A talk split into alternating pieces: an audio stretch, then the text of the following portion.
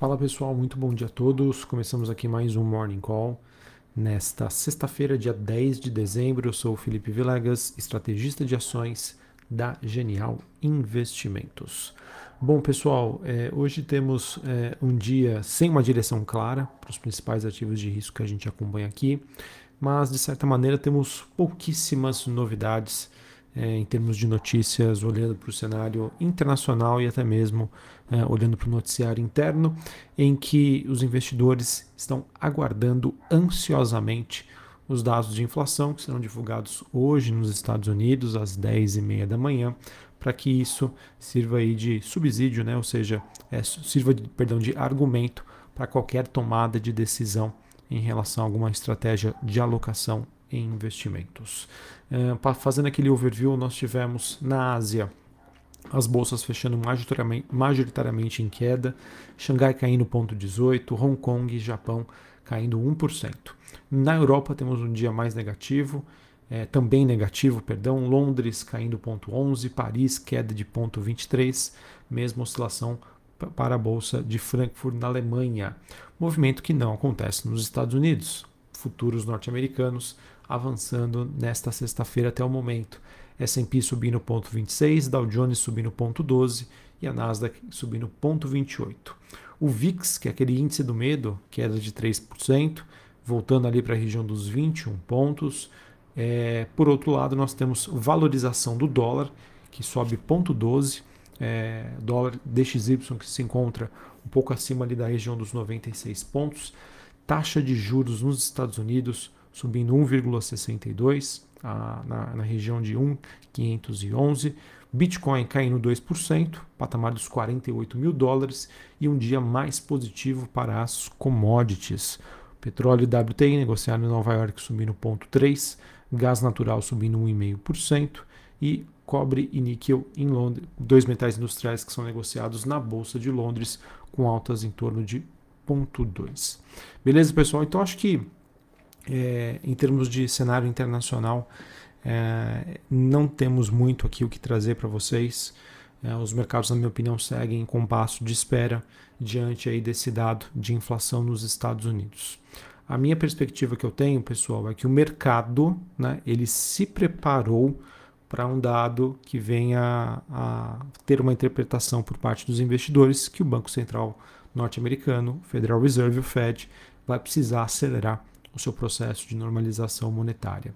E esse movimento de preparação, ele consistiu o quê? Numa queda né, de moedas de países emergentes, queda de bolsas de países emergentes, queda de criptoativos é, e até mesmo algumas ações na Ásia, bolsas né, na Ásia, na Europa, inclusive nos Estados Unidos. Então, na minha opinião, é, não que isso confirme que esse dado vai passar essa sinalização, mas que pelo menos o mercado ele se preparou para isso. Tá? Então agora é aguardar para a gente entender. Lembrando que esses dados serão divulgados hoje, 10 e meia da manhã, horário de Brasília. Então esse horário, a partir das 10 e meia, a gente pode é, monitorar e observar muita volatilidade. Certinho? Uh, pessoal, olhando para o Noticiário Brasil também, novamente, temos aí pouquíssimas novidades, é um pouco mais do mesmo em relação a, ao processo aí é, que nós temos de avanço né, de algumas pautas no Senado, mas eu queria aproveitar então que a gente tem, um, digamos, um tempinho extra é, com a falta de novidades para falar um pouquinho sobre o movimento que aconteceu ontem na Bolsa Brasileira. Ontem a gente teve uma queda de quase 2%, foi uma queda sim que acompanhou o noticiário internacional, as movimentações internacionais, mas acabou sendo um pouco mais acentuada. E esse movimento, pessoal, acabou se dando com o mercado precificando um erro de política monetária. Foi o que eu comentei com vocês é, ontem, né, em que a, a gente teve o Copom elevando a taxa de juros a Selic em 1,5%, já contratando uma alta de 1,5% para a próxima reunião, ao mesmo tempo que teve um discurso né, bastante hawkish, ou seja, bastante inclinado por uma subida de juros custe o que custar. Então, o, a, o que a gente acabou tendo em termos de movimentação no mercado de juros foi uma, o que a gente chama de bear flattening, né? ou seja, uma elevação forte dos vencimentos mais curtos e uma queda forte dos vencimentos mais longos. é, de maneira que a gente interpreta que o, o mercado acredita que é, o BC, com o BC, ao subir os juros a qualquer nível, né, independente da situação econômica, que já mostra sinais de arrefecimento, ele quer simplesmente ancorar as expectativas de inflação. Tá? Para que isso aconteça, ele sim estaria disposto aí a penalizar ah, com crescimento econômico menor. Tá? Então, isso, de certa maneira, apesar de nós termos sempre aquele efeito, taxa de juros de longo prazo cai e isso impacta positivamente os, os, os valuations, né, os preços das ações, é, isso acabou não sendo uma regra ontem, porque a queda dos vencimentos mais longos não se traduziu numa menor percepção de risco, mas sim num menor crescimento econômico para os próximos anos. Tá bom? Então, é, acho que essa, esse é o principal ponto que eu gostaria de trazer para vocês. E diante desse cenário, eu vejo um, uma situação um pouco mais complicada para empresas cíclicas, setor imobiliário, varejo discricionário é, e até mesmo o setor bancário podem sofrer diante desse cenário. É, eu falo o setor bancário porque às vezes muitos podem se questionar: ah, mas uma taxa de juros elevada é, não é positivo né, para as margens de lucratividade dos bancos? Sim, eu concordo. É, é, sim positivo. Mas quando a gente tem um cenário em que nós já estamos é, entrando em 2022 com uma parcela grande da população brasileira já bastante alavancada, né, com muitos empréstimos, quando você entra no próximo ano com juros ainda mais altos, você dificulta bastante aí o acesso ao crédito e, obviamente, sem crédito não há crescimento também econômico. Tá? Então, acho que essa é a principal mensagem que eu quero compartilhar com vocês. O mercado que, na minha opinião, tende a ser cada vez mais conservador, buscar por ações de grande capitalização, grande liquidez, que vão dar margem de manobra para conseguir ali navegar nesse mar de turbulência.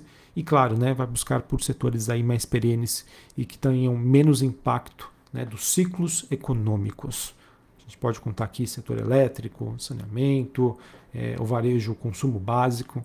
Acredito que são bons exemplos em que a gente pode é, ter esse cenário aí, digamos, um pouco mais construtivo dentro das limitações que nós temos para o Brasil. Beleza? Bom, queria finalizar aqui com vocês falando sobre o noticiário corporativo. Tivemos algumas notícias importantes que podem agitar um pouquinho o mercado hoje. A primeira delas é que o grupo Enjoei ele anunciou a compra da Gringa. É, ele que ao fazer essa aquisição estaria aumentando a sua aposta no mercado de artigos usados de luxo. É, essa plataforma que é fundada pela ex-atriz global Fiorella Matthews. Essa aquisição foi a primeira da Enjoei desde o seu IPO, que faz um pouco mais aí de um ano, em que a empresa levantou cerca de 500 milhões de reais e para essa aquisição, a Enjoei está pagando 14 milhões de reais em dinheiro por 95% aí da gringa em duas parcelas anuais. Tá bom? Então, é uma aquisição aí que visa né, o propósito de qualquer IPO, que fazer com que a empresa tenha, consiga captar recursos, consiga colocar dinheiro em caixa para acelerar o seu processo de crescimento. Essa plataforma que foi fundada há pouco mais de um ano e ela cresceu aí bastante ancorada na imagem da sua fundadora, que começou aí a sua carreira né, no programa de Malhação e também chegou a ser apresentadora do video show na Globo. Próxima notícia aqui envolvendo agora a Camil. A Camil que anunciou que está comprando né, uma empresa uruguaia dona de marcas líderes em frutas secas, legumes, sementes, molhos e azeites. Essa aquisição né, da Silcom ela fortalece a operação da Camil no Uruguai, que seria então, digamos, a maior, é, a maior participação que a empresa tem fora do Brasil e também a entrada em novas categorias. A, a Silcom ela tem um faturamento anual de 23 milhões de dólares e essa transação também inclui uma planta industrial própria, bem como a frota de caminhões que é utilizada para a distribuição destes produtos. Esse movimento, pessoal, vem três meses depois da Camil já entrar no segmento de café, com a compra da marca Seleto. E no caso, a, o valor dessa transação não foi anunciada, mas mostra cada vez mais a, a Camil expandindo as suas operações, buscando outros produtos e até mesmo aí produtos mais premium. E por fim, nós tivemos a Vamos, que é a empresa de locação de caminhões e máquinas, que é controlada pela holding Simpar. Ela anunciou a compra da HM Empilhadeiras. É uma companhia que faz a locação e venda aí de, de equipamentos de intralogística, né? no caso empilhadeiras, para, no caso ali, movimentações de estoques em galpões. Essa transição, essa transação que avaliou a HM Empilhadeiras com um enterprise value de 150 milhões de reais, essa aquisição que adiciona então 2.800 desses equipamentos que incluem né, empilhadeiras, prateiras e também rebocadoras. A Vamos disse que essa aquisição a transforma na maior empresa do Brasil nesse segmento e fortalece a unidade de negócios com, entre aspas, grande potencial de crescimento. Beleza? Então, notícia, acredito eu, positiva, tanto para Enjoei, quanto para Camil, quanto para Vamos, ao anunciar essas aquisições é, em mercados aí que existe uma expectativa de crescimento para os próximos anos. Bom, pessoal, então acho que é isso que eu tinha para compartilhar com vocês. Mercado hoje, todos nós atentos ao dado de inflação nos Estados Unidos. Se esse dado vier pior do que o estimado, pode fazer com que o mercado entenda que o Banco Central americano precise pisar no acelerador, fazendo assim com que haja uma retirada de liquidez né, do mercado financeiro global. E vocês sabem, quando isso acontece, ativos né, mais voláteis, ativos de menor conhecimento aí do investidor ou que ofertam maiores riscos, acabam sofrendo mais. Uma ótima sexta-feira para vocês, bom final de semana. A gente volta aí na próxima segunda-feira, dia 13 de dezembro. Valeu, pessoal, um abraço e até a próxima.